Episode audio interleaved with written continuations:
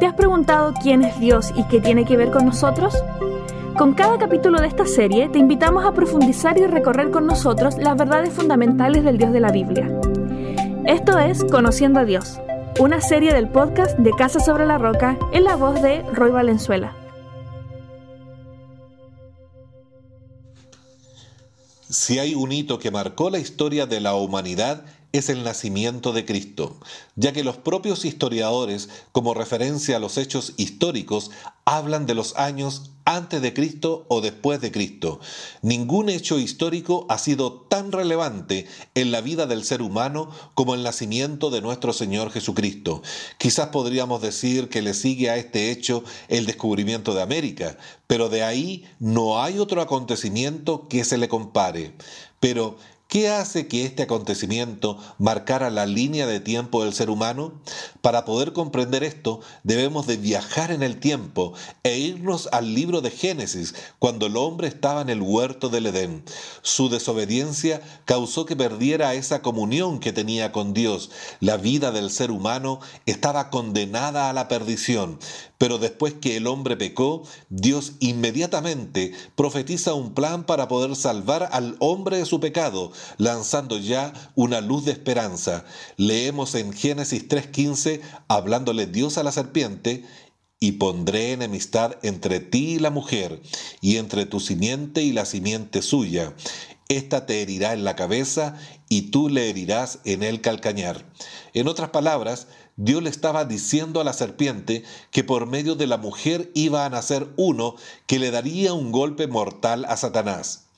El camino no fue fácil. A través de los años, muchos profetas miraban desde lejos las cosas que anhelaban poder disfrutar, pero que claramente aún no era el tiempo para que eso sucediera, ya que leemos en 1 de Pedro 1, del 10 al 12, los profetas que profetizaron de la gracia destinada a vosotros, inquirieron y diligentemente indagaron acerca de esta salvación, escudriñando qué persona y qué tiempo indicaba el Espíritu de Cristo que estaba en ellos, el cual anunciaba de antemano los sufrimientos de Cristo y las glorias que vendrían tras ellos a estos se les reveló que no para sí mismo, sino para nosotros, administraban las cosas que ahora os son anunciadas por los que os han predicado el Evangelio, por el Espíritu Santo enviado del cielo, cosas en las cuales anhelan mirar los ángeles, hasta que finalmente se cumple el tiempo de Dios.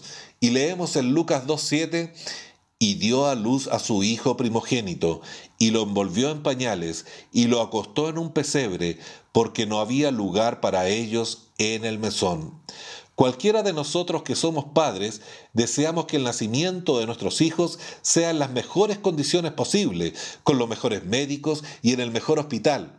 Aquí vemos que el mismísimo Hijo de Dios tuvo que nacer en un pesebre, o sea, en un establo, con animales, con los olores propios de cada uno de ellos, expuesto a infecciones y a toda clase de incomodidades.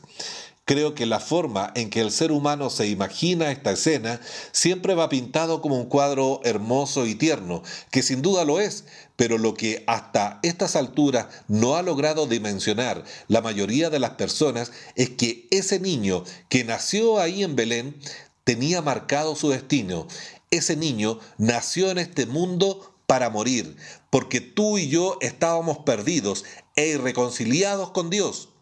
Atrás quedan los regalos actuales, atrás queda la cena de Navidad, atrás queda aquel árbol decorado. Si quieres encontrarle el verdadero sentido a la Navidad, busca a este Jesús que nació en Belén y que celebramos su nacimiento en diciembre y viaja en el tiempo hasta abril, cuando el mundo cristiano celebra Semana Santa, para que medites en el sacrificio que hizo en la cruz del Calvario. Dios te bendiga. Gracias por sumarte y escuchar.